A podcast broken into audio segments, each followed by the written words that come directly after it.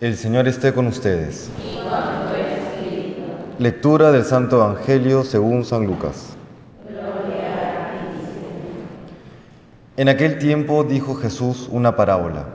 El motivo era que estaba cerca de Jerusalén y se pensaban que el reino de Dios iba a despuntar de un momento a otro.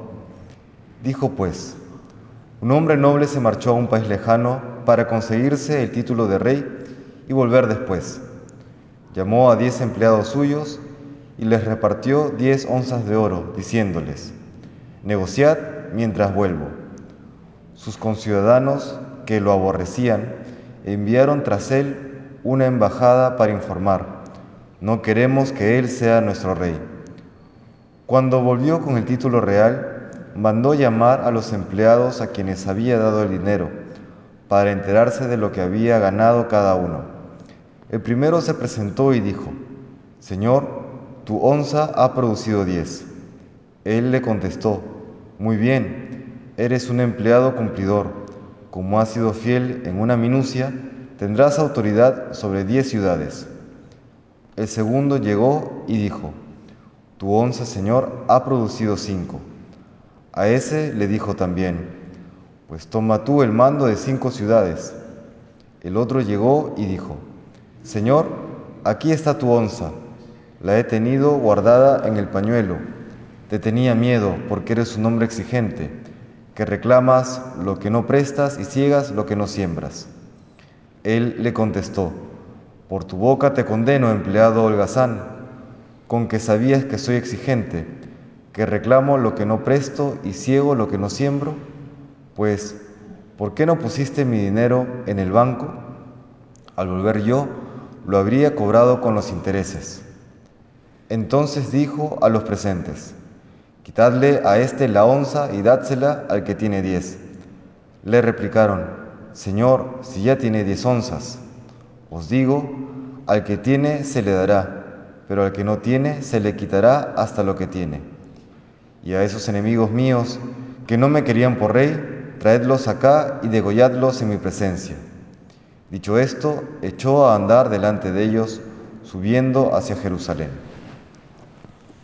Palabra del Señor.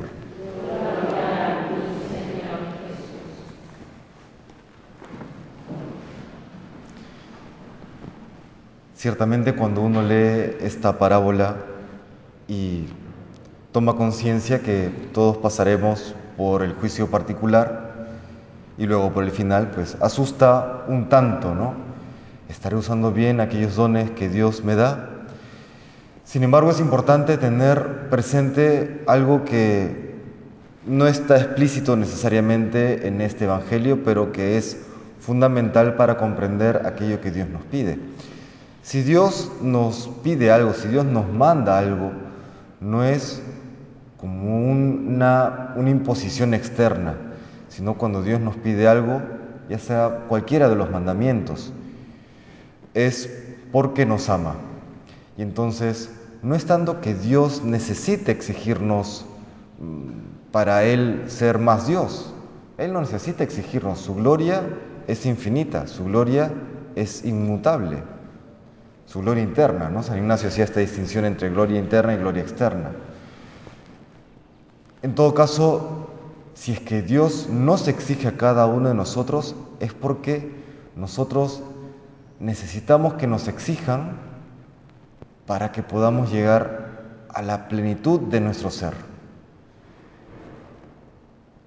A nadie le gusta ser exigido, ciertamente, pero Dios no está allí para darnos lo que necesariamente nos apetece, sino aquello que nos conviene para nuestro bien.